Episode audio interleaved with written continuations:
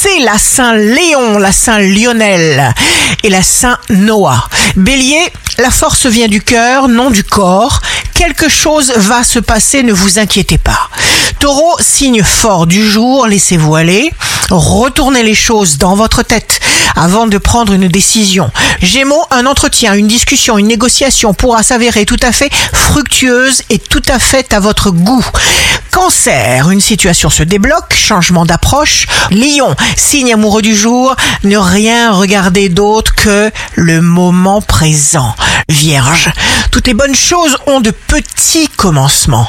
Ne parlez pas de vos projets, nouveautés, bonnes nouvelles. Balance, jour de succès professionnel, allez dans des endroits où ce que vous souhaitez est déjà présent pour vous mettre délibérément dans un état merveilleux.